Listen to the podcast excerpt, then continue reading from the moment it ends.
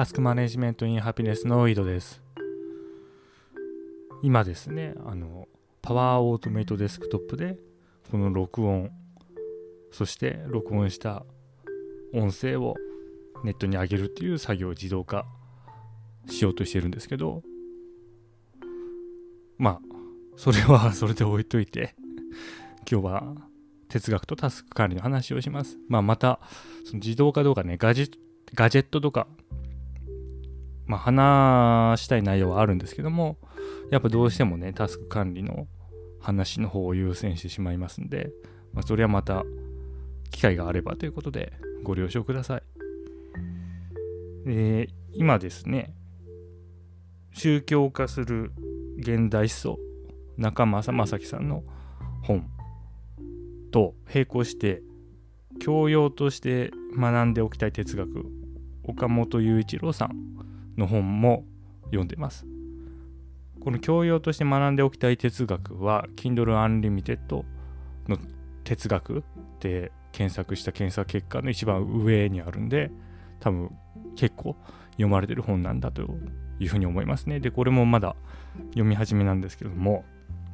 まあ、そこで書かれていたことが哲学っていうのは何かの答えが出るような学問ではないっていうふうに言ってるんですよね。で、これってその宗教化する現代思想と言ってること同じで、やっぱりその真理っていうのには到達しないっていう話なんだと思うんですよ。で、そうなると、やっぱりその、前回は哲学者と信者っていう話で、何かを信じるのが宗教で、疑い続けるのが哲学という話をしましたが、まあ、もう一つその哲学者と、まあ、教祖ですよね。何かを、まあ、追い求めるんだけど、まあ、真理ですよね。真理を追い求めるんだけれども、結局それには到達しえないというか、まあ、一回こうじゃないかって思ってることもさらに疑う哲学者と、いやもうこれですと、これが真理ですと言って、で、まあ、周りの人は間違ってると、これが真理だというふうに言う教祖ですね、まあ、宗教家。まあ、これのどっちかっていう話もできるかなというふうに思うんですよ。で、後者って真理って正しさなんですよね。正しいこと。で、これまたグッドバイブスにつながっていくんじゃないかなというふうに思うんですよ。私だけが真理を保有している。私だけが真の正しさを持っている。でも周りはそれに気づいてないと。周りはそうじゃないことを言うと。よって世界が間違っていると。周りが間違っている。というふうな論理展開するっていうのは、まあ、宗教の方だと思うんですよね。唯一の正しさを私が持っている。でそうじゃなくてやっぱその正しさを永遠に検証する。で検証段階なわけだから他の人にいやもうこれが真理なんですよとは口が裂けても言えないっていうのがまあ哲学者なんじゃないかなというふうに思うんですよね。でこれ言い換えると哲学者っていうのは正しさを保有しないんですよね。保持しないわけです常に。正しさに近づきつつはあるけれどもそれを自分のものとしはしないと。でこの態度って、まあ、正しさを手放したと一緒思うんですよ。と一緒だと思うんですよ。でやっぱね哲学者として生きるということがそのタスク管理的にもいいことなんじゃないかなというふうに思うんですよね。もう私だけかもしれないですけどそう思ってるのは。うん。そうなんですよね。宗教はね、いろんな争いを引き起こしましたからね。歴史の中で。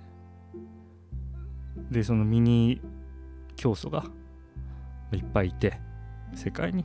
ま個人の話ですけどね、まあ、それで戦ってるわけじゃないですかまあそれはそれでいいんですけども、まあ、どうなんかなというふうに思いますよね私が正しい。周りが間違っている。でそこまでね言わなくても直接その周りの人にそう言わなくとも自分の頭の中で、まあ、そう思ってる。口には出さないけどもそう思うことによって、まあ、葛藤が生まれてるっていうのも結局真理を保有していると思っているからそうなるわけでして。本当にその真理っていうのは真理なのか正しいのかということを常に考えていたらまあそういうことにはならないと思うんですよね。でまあそもそもその冒頭で挙げたどっちの本に書いてあったか覚えてないですけど結局我々はこの言語に思考を縛られてるわけじゃないですか。でまあ世界にねもしその真理というものがあったとしてもそれはこの言語で説明がつくものなのかという話もそもそもありますしそう考えたらもう全くわからなくなってきますよね何が正しいのか何が真理なのかまあそんぐらいでいいんじゃないかなというふうに思うんですよ。うん、で少なくともそのタスク管理においてはもうそのそこにとどまっておいたらいいと思うんですよ。あのー、まあ正しさを持ってるがゆえに争いがね実際にその人と人との間でも自分の中の葛藤としての争いでもまあそれも全部なくなるわけですからそっちの方がもう高いパフォーマンスを発揮できるとは思うんですよね。まあただねそれがまた政治とか政治哲学とか多分そういう倫理学とかねそういう規模になってくるとまあ 永遠に保留するわけにはいかないんで正しさをその時点でまあ確からしいという結論をもとに何かを推し進めていく必要があるんでしょうけどね。まあそれもまた勉強していこうとは思います。はい。でまあその話とは別にあのこの入門書なんでね岡本さんの方は。えっ、ー、と最初の出だしとして哲学史をどうやって見ていくかという話の中に経験論とあとなんだっけ合理論かっていうので切れるっていうことを書いたんですよ。でこれはあの認識人の認識の話でもともとその理性人には理性が備わっていてその生まれ持ったものによってものを認識することができるというまあ、理性主義ですね合理論は。とそれとは反対で人は何かを経験することによって認識が可能になってくるという話が経験論ですね経験主義。この2つが存在すると。まあそのうん、存在するでいいんだな、うん、っていう話がありました。それがデカルトとかロックとかヒュームとかそこら辺の時代ですね。で、その考え方で、まタスク管理を見てみるとどうなるかっていうことをちょっと昨日考えたんですよ。で、これは、もうそもそも合理論と経験論ってその認識論の話なんで、タスク管理の話じゃないんで、まあ、それ、それ当てはめたらこんな話もできるなっていう、その程度の話なんで、それをまあ、頭の片隅に置いといてもらって聞いてください。だまあ、でたらめです。言ってることは。ただの、あの、お話です。これから話すのは。で、そも、そもそもというか、タスク管理士において、そんなものがあるのか知らんけど、まあ、最初は、あれですかね。えっ、ー、と、まあ、自己啓発から入ってると思うんですよね。で、思考は現実化するだっけあそこら辺だと思うんですよ。で、これは完全に理性主義だと思うんですよね。で理性主義っていうのはそのプラトンのイデア論と融和性が親和性が高いという話があってであの理想があると何かしらの。でそれをブレイクダウンすることしてそれをやることによってその理想が叶うと理想に近づくっていう、まあ、理性主義的な考え方があると。でそれがまあ今は今も自己啓発の中で主流ですよね多分。目標管理とかね。で、それがまずありましたと。で、まあ、それとは逆にというか、まあ逆にとしましょう、お話だから。記録、記録を積み重ねることによって、タスク管理がうまくなっていくっていう考え方もあります。で、えっ、ー、と、これはまあ少なくとも私はタスクシュートをそのふそういう風に使ってました。もうなんか、あれですよね。佐々木さんがグッドバイブスを始めてから、そのタスクシュートはじゃあどういうそのコンセプトなのかっていうところがもうもはやがっちり決まってないような感じになっているんで、まあ、これはあくまでも私がそう使ってたっていうことだけにとどめますけれども、まあ、記録を取っていくと。記録を取タスクシュートで自分の行動記録を取っていく。いくそれが積み重なる。と一日の中で自分が少なくともやらなければいけない。タスクがルーチンタスクとして浮かび上がってくる。とそれをもとにタスク管理しましょうと。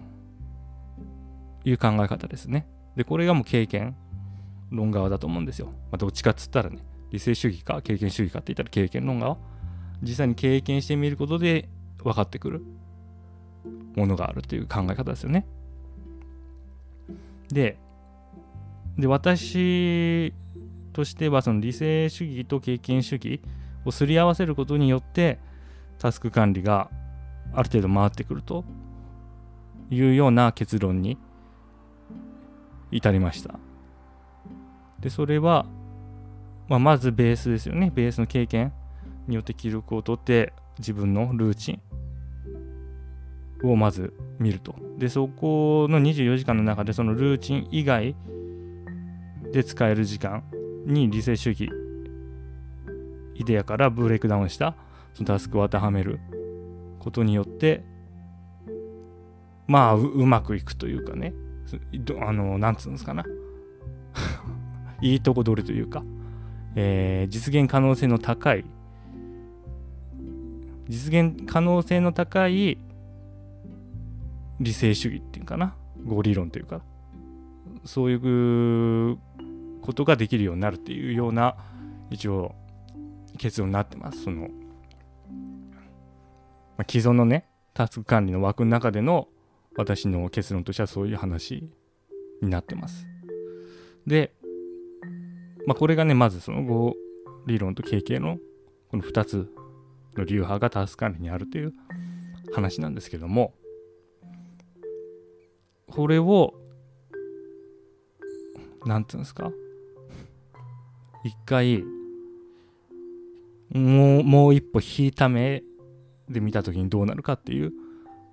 話もできるんじゃないかなっていうふうに思うんですよね。で、今言った、その、何か理想からブレイクダウンして一日を組み立てるっていう考え方も、経験をベースにして一日を組み立てるっていう考え方も、結局のところ、何かその理想の一日があって、それとの整合率がどれだけ高いかっていうところをゴールにしてるんですよね。でこれは結局理性主義の考え方の中なんですよ両方とも。一歩引いてみたら合理論。この理想があると。理想があるけども例えばまあ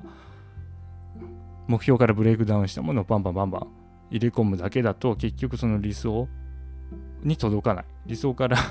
ブレイクダウンし、理想を実現するために理想からブレイクダウンしたものを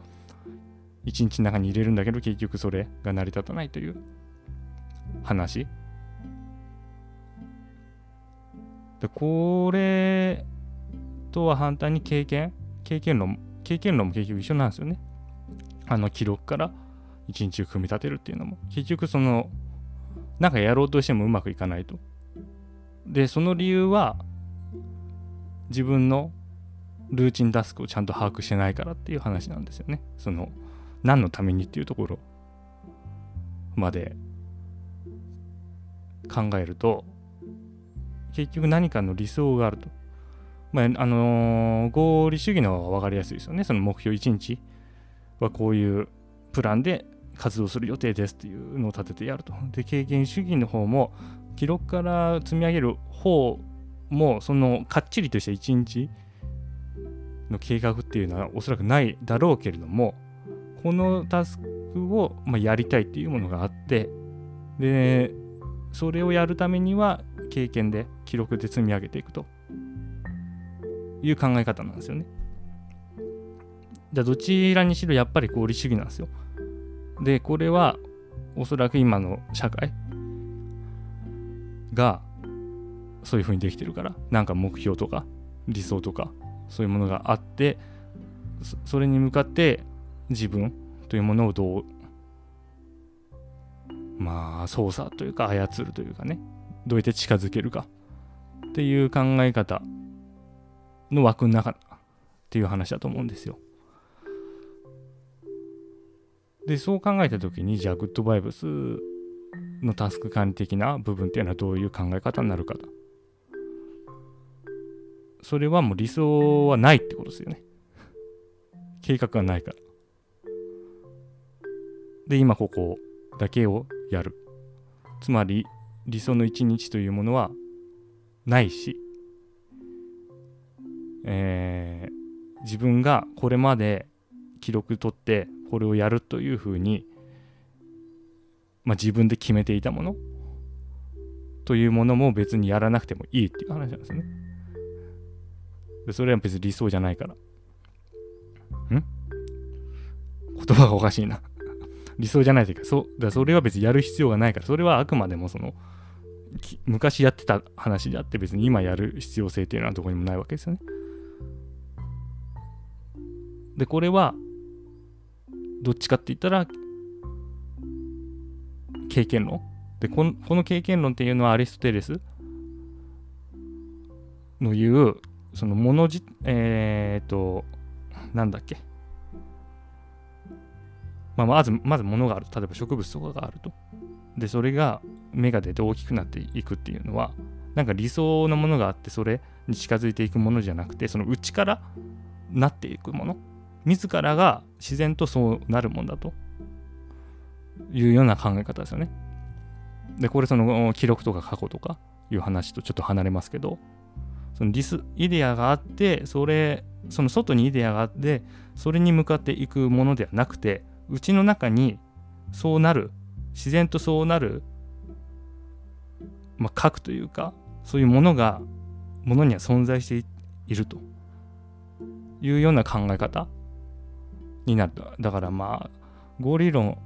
経験論というよりもだからプラトンがアリストテレスかって話ですね。でそうなるとプラトン的な考え方そのイデアがあってそれに向かっていくっていうタスク管理とそうではなくてそのまあこれタスク管理って個人の話ですからその人個人の中にうん、成長というか、まあ、その変化する要素があってそれが自然と現れてくるというふうに考えるタスク管理、まあ、この2つがあるんじゃないかなというふうに思いますね。で前者がまあよく言われるというか既存のタスク管理であり後者が、まあ、グッドバイブスのようなもの他にグッドバイブスのような考え方をするものがあるか知らないですけど、まあそっち側かなっていうふうに思うんですよね。で、さらにグッドバイブスは一つ意識っていう話になってるんで、その、何かを変化させるものが個人一人の中にあるという話ではなくて、おそらくその周りを含めて全体的になるようになるというか自然になるですよね。あの、成功のせいとか言ってなるようなものが存在するというような考え方になるんじゃないかなというふうに考えてます。ま、だからなんだって話ですよね、またね。だからなんだって話だけど、別に何にもなんないですよ。何にもなんないけども、まあ展開っつったら展開ですよね。で今まではその合理主義経験主義まあ2つのねタスク管理自己啓発から来たものと、まあ、記録から来たものがあったけども結局それは両方とも、まあ、あるイデアある理想に